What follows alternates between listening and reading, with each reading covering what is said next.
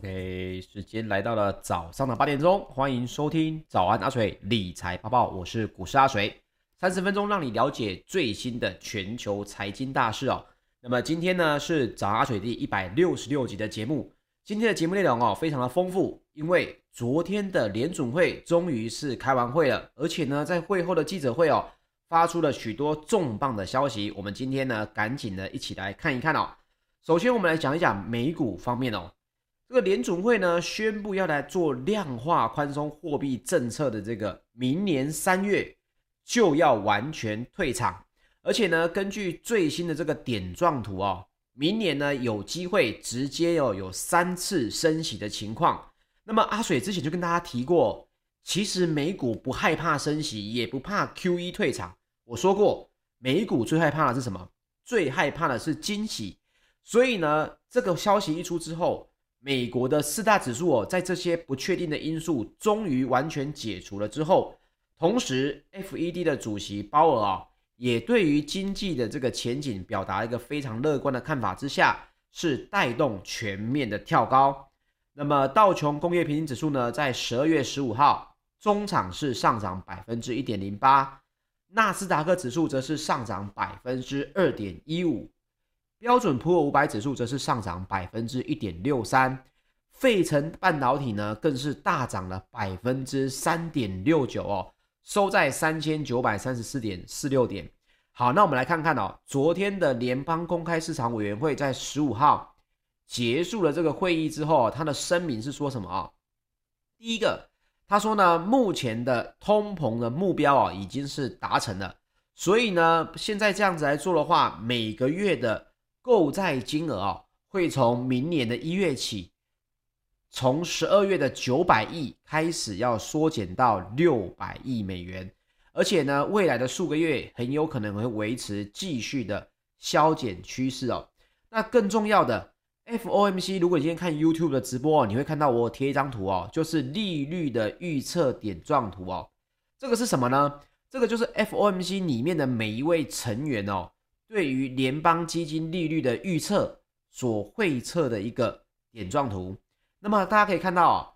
，FED 的官员对于明年的升息次数的预测呢，这个中值就是三次，那二零二三年跟二零二四年哦，则是两次。换句话说，目前这一次的会议还是决定基础利率是按兵不动的，而且呢，也维持在趋近在零。那但是我们从官员预测的中间值来看，明年会升息三次啊，这是有机会的。这个数字呢，大家可以来跟之前九月的时候哦，可以来相比一下。九月当时那张预测升息图呢，一出来啊，只有说到明年会升息一次。那么另外最新的二零二三年还要再再度三次的升息，二零二四年还要两次升息。换句话说，各位现在去想，现在是零利率，对不对？二零二四年底，美国的利率将有可能升到百分之二点一。好，这个东西会有几个问题延伸出来，我们待会来聊。我们先知道，现在已经确定的是，明年很有机会要来升息三次。那么，FOMC 在会后的这个声明啊，他就特别提及到通膨带来的冲击哦。他就说，疫情跟经济重启导致的供需失衡。也是持续成为通膨偏高的原因之一嘛？他的意思就是，哎，疫情来了，大家没办法去上班，货运不顺畅，那么货运的价格也上升哦。不管是包装还是通路哦，这些价格的成本上升，原本就会导致通膨，这是他说的。那另外，为了为提前的升息来铺路，首先呢，他会把 FED 啊，会把购债的规模从每个月减购一百五十亿哦，直接拉高到一倍。每个月直接减购三百亿美元，那么 FED 也等于是加快了一倍的减债步伐，意味着呢，原本大家还记得吗？是说到明年的六月才会减债哦，这个减债完成吗？那么现在最新的会议出来是明年的三月就会来终止购债哦。那当然，FOMC 也大幅的调高二零二一年的这个通膨展望啊，哦。由原本的百分之四点二的通膨上修到百分之五点三，那你现在可以看到这个数字跟他们原本说的百分之二已经相差非常的多了哦。所以巴菲特讲的也没有错嘛，通膨绝对不会只有百分之二嘛。那么排除的食物跟能源价格的这个核心通膨率，也从百分之三点七要来上升到百分之四点四。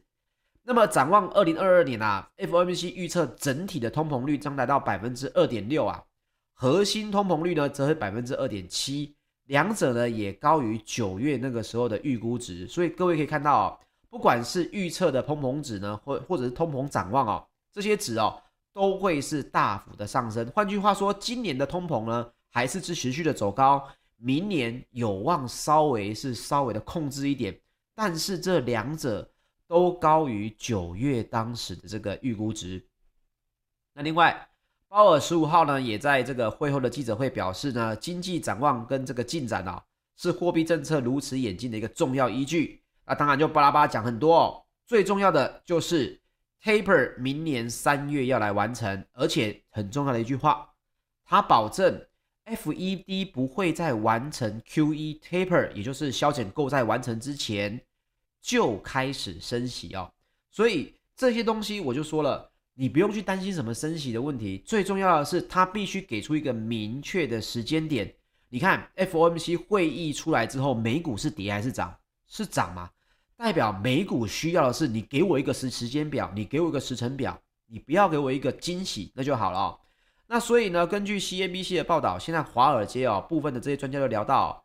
你看啊，他说大家终于知道联邦基金利率会升到多高啊，大家知道二零二四年就是大大概百分之二点四，还有调升的速度有多快，明年有机会三次，而且不会在三月之前。就开始升息，所以呢，市场的不确定因素就随之解除。那从市场的角度来说，交易者现在只需关注美股盈余、毛利率跟营收的成长表现。这是谁呢？这谁说的呢？这是 CNBC 去采访啊，Morgan Stanley 的 Investment Management 的全球固定收益团队策略长 Jim 说的哦。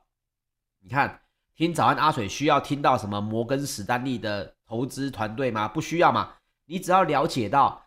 对于美股来讲，他就是不喜欢惊喜，所以鲍尔接下来如果能够顺利的，就是连任，然后呢，他所说的东西也没有在意外的变化的话，换句话说到明年的三月之前哦，华尔街呢对于这件事情可以说是已经稍微底定了，也就是原本市场预计啊会有更积极的这种货币政策，那如今呢可以说是有点松口气了。那我们也可以从这东西来看到。包括芝加哥选择权交易所的这个恐慌指数 VIX，十五号中场也是大跌百分之十一点八八哦。换句话说呢，市场的避险的气氛哦，稍微没有那么浓厚了，大家呢也比较没有那么担忧后市的这个走走向了。但是我们还是来讲到这个二零二四年要升息到百分之二点四哦。首先这件事情你一定要记得，它是为了做什么？它是为了要抗通膨。我们用一个最简单、最简单的一个说法来讲啊，你利率这么低，大家就会怎么样？大家就会把钱不存在银行里面嘛。你利率高了，这个时候呢，大家就会把钱领出来做投资嘛。但是不要忘记了，现在呢，全球的债务哦，因为这个疫情的关系，去年是狂升到两百二十六兆美元哦。这个全球债务是历史的新高值，所以像是国际货币基金啊，在最新的一个警告，他就说哦，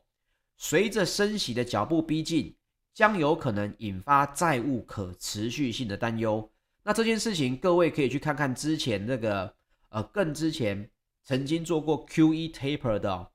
这件事情，在当时引发什么情况呢？就是引发了经济的这个整体环境没有这么好的。比如说是这个开发中国家啊，还有这个未开发国家，他们的经济情况哦，因为也是大量的举债，结果呢，全世界都在升息，它一升息之后怎么样？债务中他们国家的银行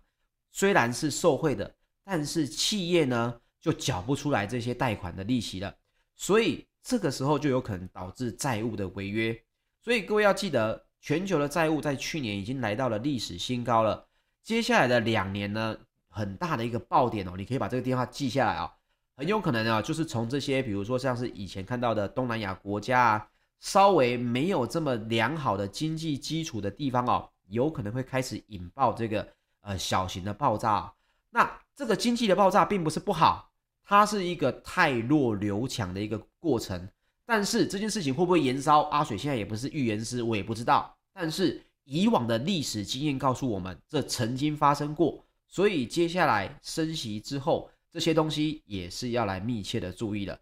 那么另外呢，也跟大家分享一个最新的地缘政治消息哦。英国的《金融时报》引述消息人士报道，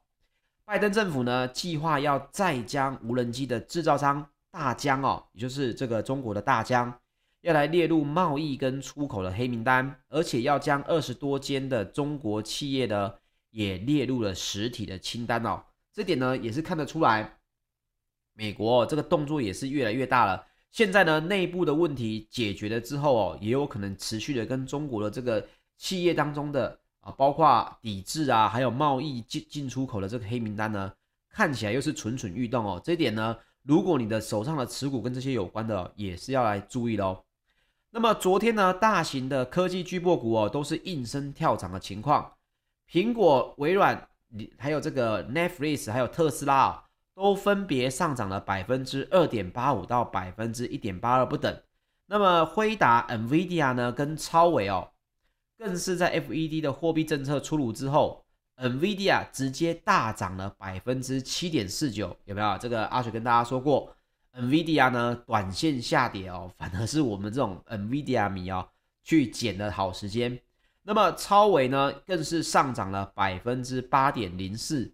在费半三十只成分股当中哦，台股就排名第二名跟第三名。那么为什么会这样子呢？根据这个相关的媒体也报道哦，最新的一个研究报告又指出，十一月的云端案件追踪器显示哦，云端运算的服务需求非常的强劲，案件数呢是年增百分之二十九。月增呢百分之六，那这就很有利这些云端平台的供应晶片商啊，比如说我们讲的 AMD 啊、NVIDIA 等哦。所以呢，云端运算服务在接下来也有可能产生一个话题性哦。那另外，台股的 ADR 也是集体收红，台积电的 ADR 是昨天在美股上涨了百分之三点五三，日月光 ADR 上涨了百分之二点二，联电的 ADR 则是上涨百分之三点五二。中华电信则是总涨了百分之零点四二。那么另外啊，我们刚刚提到苹果上涨百分之二点八五，市值呢已经来到了二点九四兆美元哦。那么根据市场研究机构就指出，苹果九百亿美元的库藏股计划跟散户哦大力追捧买进，也正在推升苹果的股价。那另外电商的龙头亚马逊也上涨了百分之二点五。那这是因为亚马逊旗下的这个 AWS 云端事业哦，近日呢已经在印尼推出了 AWS 的亚太区域版本，而且呢计划要在未来的十五年要在印尼投资五十亿的美元哦，可以看到大家现在又在开始在呃相关的热门的云端事业哦，这些新闻又开始在发酵了，这在美股的地方已经是开始在产生一些。话题性的哦，那另外我们讲讲欧股方面哦，欧股昨天比较吃亏一点，因为呢，欧股的收盘哦是比这个联准会的会议结束哦还要早，所以呢，欧洲的科技股哦在盘后哦是稍微啊、呃、看起来整体来说，欧洲的科技股是上涨了百分之一点三，那但是呢，还有一个问题就是十一月份的英国消费者物价指数，他们的 CPI 哦年增百分之五点一。高于十月份的年增百分之四点二，也创下了十年以来的最大增幅。那同时，也是英国央行啊当时说的目标值的两倍。那么，英国央行呢，也在礼拜四要来召开政策会议。所以哦，有跟之前跟大家提过，接下来就是各国央行的这个超级开会周哦，这个礼拜跟下个礼拜都是。所以呢，接下来所有升息的可能性哦，都有可能会增加。你一定要特别注意这个相关的这个话题哦，会影响到企业借贷的这个成本哦，也会相对应的增加了。那另外，我们来说说石油方面，纽约商业交易所一月的原油期货在十二月十五号收盘是上涨百分之零点二，来到每桶七十点八七美元。那这是因为上一周美国原油的库存减少，油品供应量创新高，也显示哦需求非常的强劲。那另外，欧洲的 ICE 期货交易所近月的布兰特原油则是上涨百分之零点二，来到每桶七十三点八八美元哦。那在 FOMC 的会议之后哦，纽约原油期货还继续上涨哦，它还上涨百分之一哦，来到每桶七十一点四五美元。所以你现在看到最新的这个价格已经又涨了百分之一了。那另外我们来说说这个石油到底跟这个需求哦，还有这个整体的复苏是不是就可以这样稳定的呢？根据瑞银大宗分析师的最新的表示哦，上周美国潜在石油需求呢是创纪录的。原油哦跟成品油库的降幅哦都很大，所以库存降幅很大代表什么事情？经济是真正有在起来的，所以大家原本担心这个 Omicron 会不会让经济又整个熄火？如果你从石油需求来看的话，上个礼拜美国的潜在石油需求是直接创新高纪录的，原油跟成品的油库的库存哦降幅也都非常的大，所以呢大家可以不用担心说，哎，Omicron 会不会这个？呃，卷土重来啊，让各国封城呢？如果以石油来说，目前看起来实际的需求是并没有减弱的。那么，根据国际能源署最新的月报也指出，等到二零二二年 OPEC Plus 的减产额度完全恢复之后，沙地阿拉伯跟俄罗斯的原油产量也可望创下新高。那么，OPEC Plus 今年七月是达成协议嘛？八月起要增加四十万桶。到二零二二年的九月，将产量恢复到减产之前的水平。所以还记得吗？阿水之前跟大家说，你不要去管这个其他什么新闻啊，包括什么伊朗的什么呃呃核什么所谓的核协议啊，我说那个东西根本就跟石油完全无关哦。换句话说，伊朗的石油供应量，我之前就跟大家提过，第一，它需要时间，就算它可以恢复供应，也要半年。第二。它的供应量在 OPEC Plus 里面呢，根本就排不上位，所以当时候很多人就在讲啊，伊朗啊怎么样怎么样，我就跟大家直说了，我当时就讲，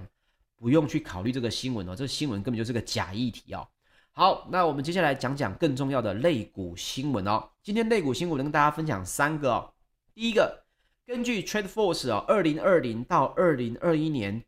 全球车用 LED 区产品趋势。跟区域市场分析的一个最新研究显示哦，今年全球 LED 头灯的渗透率已经来到百分之六十，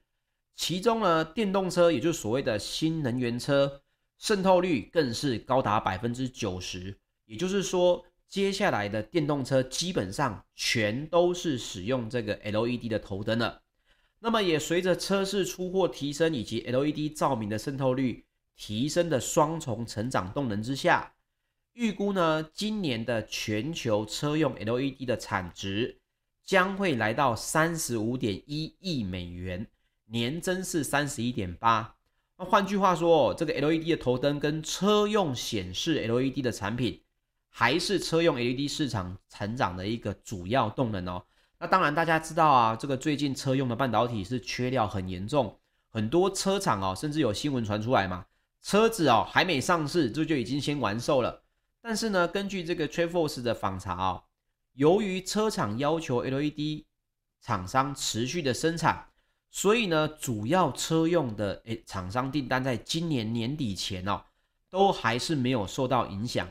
那么目前，如果你放眼全球来看，车用 LED 厂商的营收排名当中哦，前三名依旧是这个艾麦斯欧司朗。的欧司朗哦，第一名，那第二名呢，就是这个日亚化学。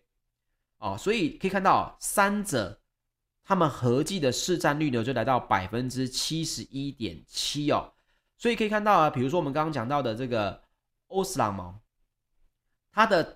主要客户呢就是这个特斯拉，所以它的 LED 的车营收呢也是高速的成长，年成长率哦来到百分之四十点九。那另外，三星的 LED 呢，也成功的导入这个特斯拉的 Model Three 跟 Model Y，所以呢，也推升他们的车用 LED 营收是大幅的成长，市占率呢也有望来提升到百分之三点四哦。也因此呢，各位可以去稍微来注意一下车用 LED 的整体市场的成长哦。虽然台商呢在这里面排不到全球的龙头，但是呢，整体的市场哦，它是在提升的，而且也是实际营收有很好的表现。这一点呢，大家也可以来稍微来关注一下了。那另外我们来讲讲哦，联发科上个月发布的一个五 G 的旗舰晶片哦，这个天玑九千。就是明年旗舰机啊，最受瞩目的高阶晶片之一。那么最近呢，这个相关的 CPU 晶片啊、GPU 晶片啊，其实炒得沸沸扬扬的啊。那么首先可以看到哦，这个最新的十五号的报道哦，上传到 AI Benchmark 的资料库，结果显示，天玑九千呢刚现身哦，就踢掉了原本霸榜的这个 Google Tensor，以六百九十二点五分哦，遥遥领先，因为 Tensor 只有。跑分只有两百五十六，那高通的骁龙八八八呢，也才一百六十四点八分哦，它是直接跑出六百九十二分哦。那各细项当中呢，天玑九千哦，几乎是全数夺冠，只有三项是稍微落后。那它采用的呢是台积电的四纳米制程哦，跟 ARM V 九的架构。那它的功耗呢，却宣称是比骁龙八八八哦少了百分之六十。那各位也知道，最近就炒得很凶的这个八 G One 啊，相关的这个效能出来啊，大家讲说哦，是台积电的做出来比较不会发热呢，还是这个三星做出来比较不会发热哦？目前看起来呢，整体来说，不管是谁生产的哦，这个晶片本身的设计问题，它的发热问题呢是差不多的。那据传天玑九千的智慧机应该会在二零二二年的二月哦，来开始问世。首发的机种呢，目前可能会是小米旗下的这个红米 K 五十系列哦。那当然，这个也跟联发科有关啊。这是整体架构性跟市场的竞争度问题，大家也可以来稍微关注一下了。那最后我们来说说哦，日本政府现在最近哦，对于半导体产业的新闻实在是越来越多了。大家可以知原本知道嘛，台积电已经点头要吸手 Sony 在日本设厂了嘛。那么最新的这个。日本哦的这个新闻就说哦，日本的首相呢岸田文雄最新就表示，为了要强化日本国内的半导体制造，要来设置基金，官民合计要来进行超过一点四兆日元的大胆投资。那么日本的执政党哦，他们的半导体策略推进议员联盟会长哦也说，今后的十年将需要投资十兆日元哦。那么，根据日经新闻跟日刊工业新闻的报道，十五号开幕的日本国际半导体展哦，这个片段就说到，他们的日本首相就说要来进行一点四兆日元的大胆投资。那各位也知道，台积跟 Sony 在十一月九号才共同宣布，要在日本的熊本县新做一座这个二十二二八纳米的晶圆厂嘛，投资大概是八千亿日元。换句话说，他现在讲的哦，是把这个数字又再提高了。那这一个厂呢，在二零二二年会开始新建，二零二四年之前会开始生产哦，月产能大概是四点五万片。如果用十二寸晶圆来换算的话，大概是四点五万片。那就会说，哎啊，这个跟台股有什么关系哦？台积电不就最近股价实在是不怎么样吗？但是各位其实可以延伸去想一个话题哦，它的相关的产业链哦，比如说我们举几个例子哦，这个不是跟大家报股票，是给大家一些方向，比如说。台积电持有这个百分之四十一的子公司金材，它做的是什么？主攻就是三 D 感测零组件的封装嘛，跟十二寸的晶圆后段测试嘛。那它今年的动能原本都来自于这个微机电啊、CIS 啊这些车用市场，同时它也本身也是苹果的三 D 感测跟这个 DOE 传感器的封装供应商嘛。所以像是精材啊，也跟台积电相关。你如果觉得，诶，台积电的股价因为外资还有散户实在太多了哦，你也可以来关注一下它相关的哦。那阿水就分享几个，像我们刚刚讲到精彩，或者像是宏硕，宏硕呢，它也是半导体后段的封装湿式设备的制造商嘛。那它也是，各位也知道啊，它的客户也包括了台积电、联电啊、细品、日月光。那在国内外来讲呢，半导体后段的湿式设备竞争者哦。除了宏硕跟宏硕是竞争的，就有谁？就有星云嘛，还有这个相关的 LAM 嘛。那你可以去注意一下，说，哎、相关的如果看到这个机台的需求，是不是也有可能会来增加？那另外像是凡轩，它的气体自动化系统跟整合工程主要的客户也是台积电，还有像是光磊啊、晶和啊、长电科技这些等哦。所以它的化学品供应系统，它的主要客户就是台积电。那么帆宣有没有机会呢？这个阿水不知道。但是如果台积电持续的受到日本政府的这个投资邀约，发展继续下去的话，其实相对应的这个卫星供应链哦，也都是有机会的。像是宏康，它也是国内规模最大的材料分析实验室，它在这个名古屋也有这个办公室哦。那它成长的动能呢，就来自于日本检测实验室的车用订单，还有陆系大厂的五 G 的晶片检测。那它的竞竞争者呢，也就是我们刚刚提到的，比如说像是宜特。还有泛全以及魏华科等哦，这些呢，你都可以去看一看。整个半导体行业不是只有晶圆代工而已，它要发展起来哦，它必须要很多的这个前中后段的产业链哦。那所以呢，你也可以从当中去找到一些供应链，现在就有的供应链，是不是呢？接下来在日本呢，如果他们继续投资的话，诶，相对应的公司也会不会来受益哦？那这点呢，也就分享给大家。OK，时间过得很快，以上呢就是本期的节目内容，谢谢大家的收听。那么今天晚上八点呢，阿水在这个理财宝也有一场直播，各位可以去关注一下理财宝的这个直播的消息。我会来讲哦，这个法人的资金哦，各位也知道，你不看到法人的资金流向，就好像啊你在这个房间里面没有开灯一样，你怎么可能走得很稳？所以呢，我们今天怎么来跟大家讲一下，如何把这个。法人的资金哦，在台股的流动呢，把它看光光。今天的八点呢，会跟大家来分享一下。那谢谢大家收听，如果要听重播，可以到 YouTube 搜寻股市阿水。谢谢各位，我们明天早上八点再见喽，大家拜拜。